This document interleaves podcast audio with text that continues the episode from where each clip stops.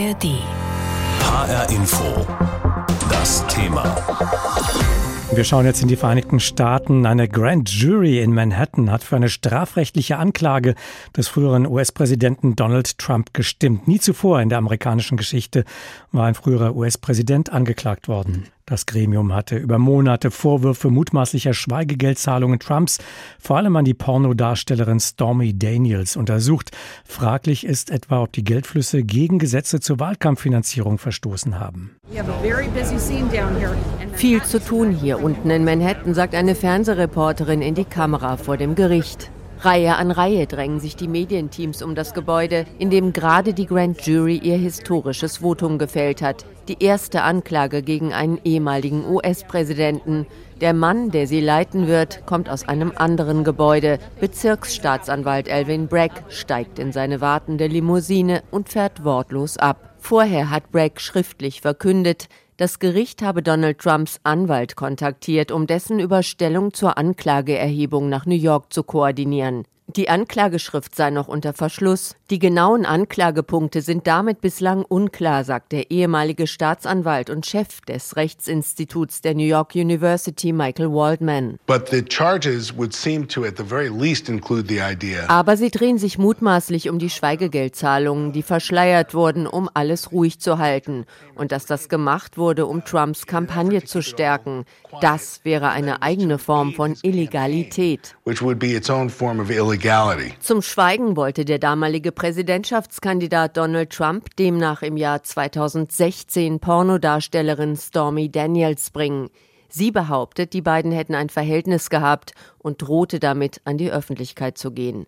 Schweigegeldzahlungen sind in den USA nicht illegal, ihre Verschleierung in den Bilanzen aber schon, vor allen Dingen, wenn es sich möglicherweise um illegale Wahlkampfspenden in eigener Sache handelt. Waldman ist sich sicher, dass die Anklage auf schweren Punkten fußt.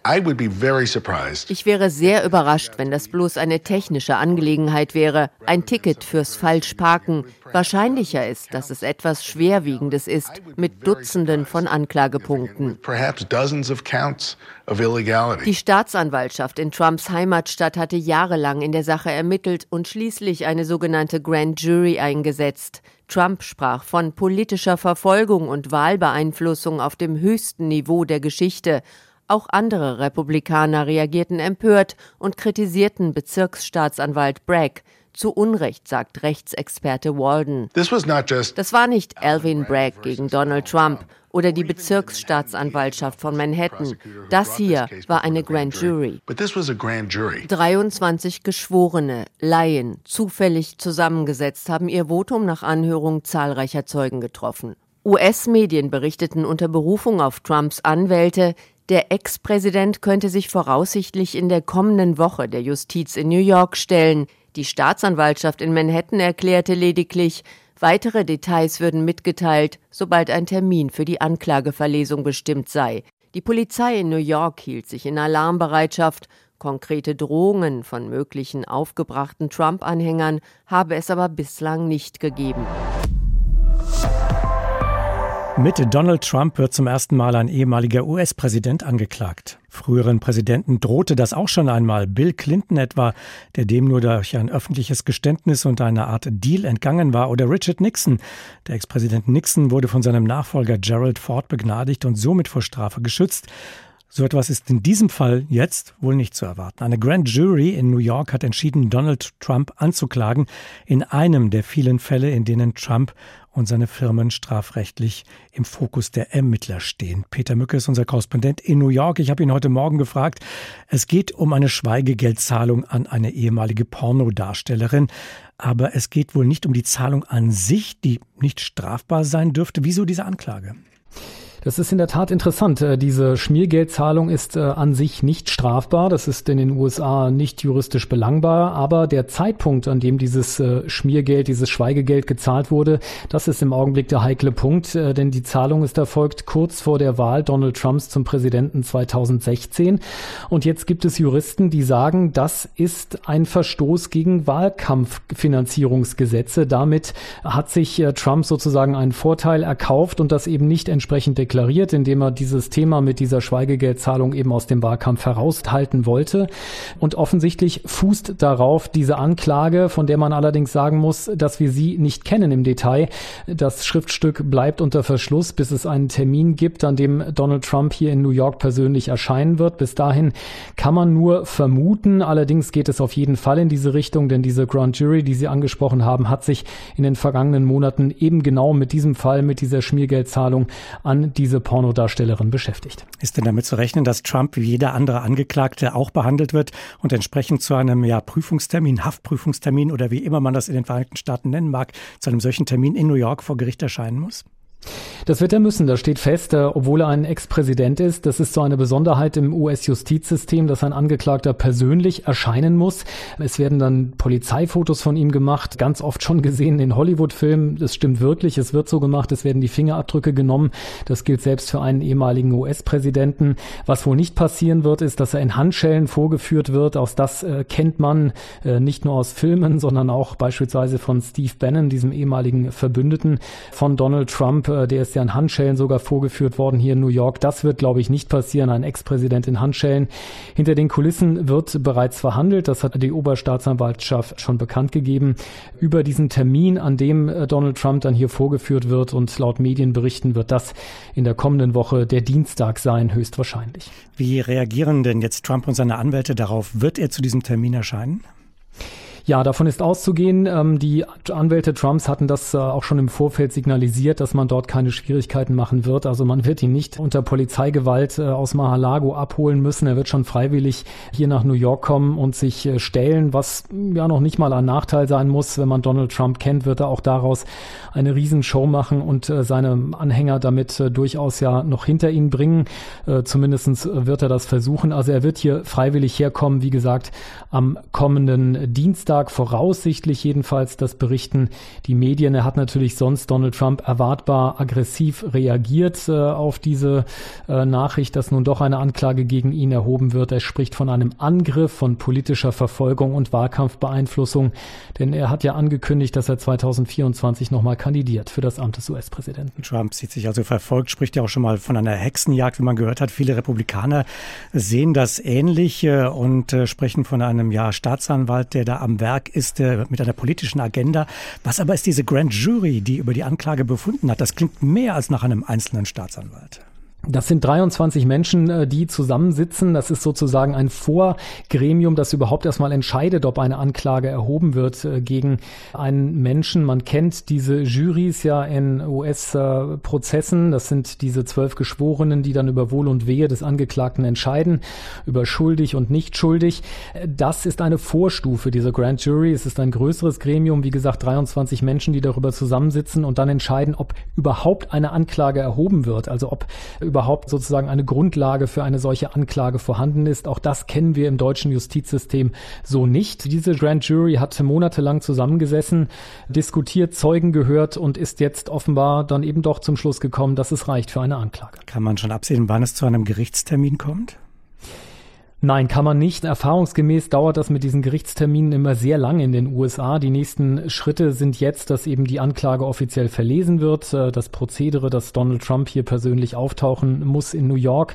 Dann wird der Richter einen Termin festlegen für einen Prozess. Dann allerdings wird es Anhörungen geben und es ist eigentlich davon auszugehen, dass natürlich Trumps Anwälte versuchen werden, das möglichst lange hinzuziehen, möglicherweise auch zu erreichen, den Prozess auch ganz platzen zu lassen. Also ich vermute, ich befürchte, es wird noch lange dauern, dauern, bis es zu einem Prozess kommen wird, wenn es denn überhaupt einen gibt. Kann man absehen, ob das die Präsidentschaftskandidatur in der einen oder anderen Form äh, beeinflussen wird? Schwer zu sagen. Es gibt äh, Kommentatoren, die schon sagen, das ist das Beste, was Trump passieren konnte, jetzt angeklagt zu werden, weil er jetzt nochmal mobilisieren kann, jetzt nochmal ordentlich Geld einsammeln kann von seinen Unterstützern.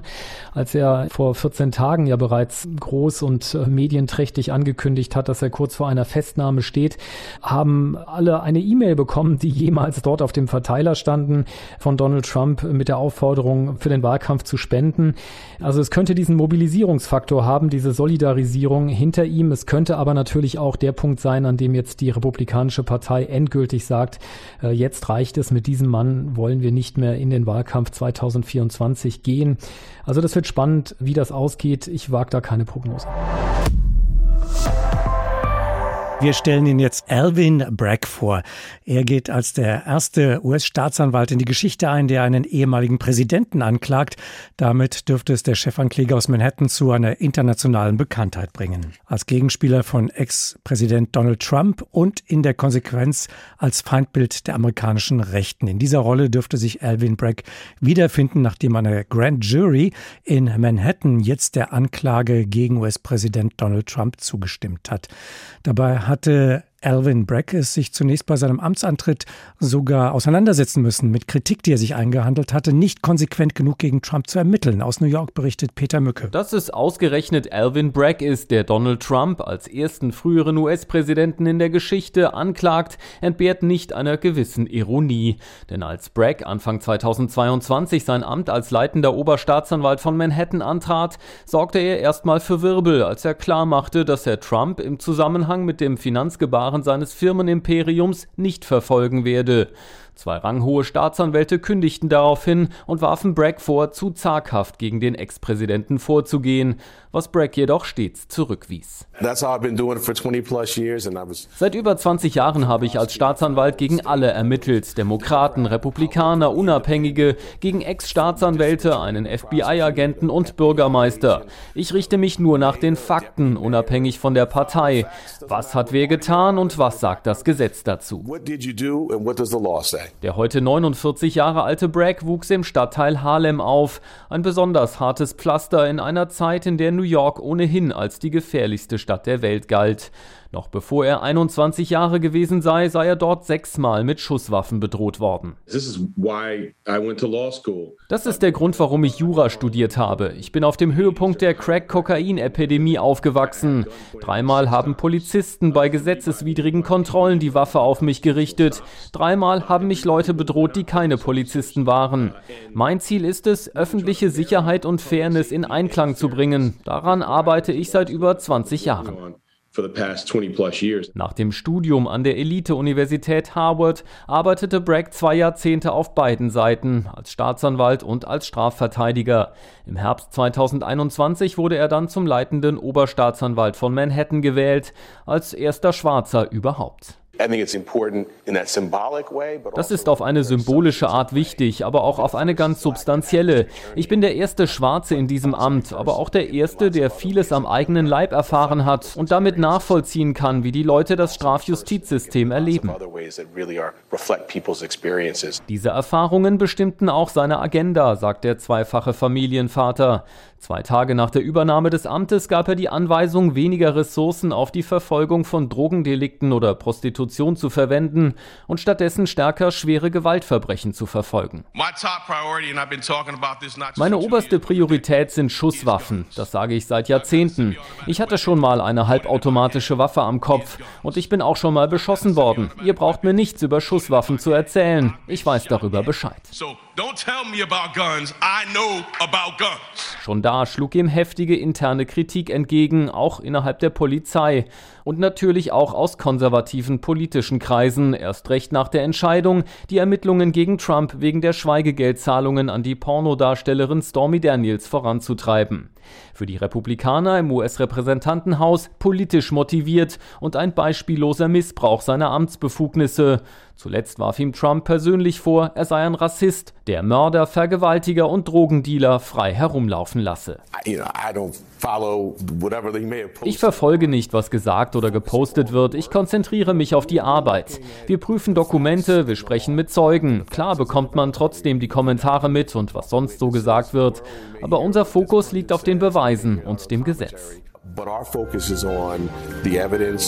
HR Info, das Thema. Diesen Podcast bekommen Sie jeden Werktag in der App der ARD Audiothek.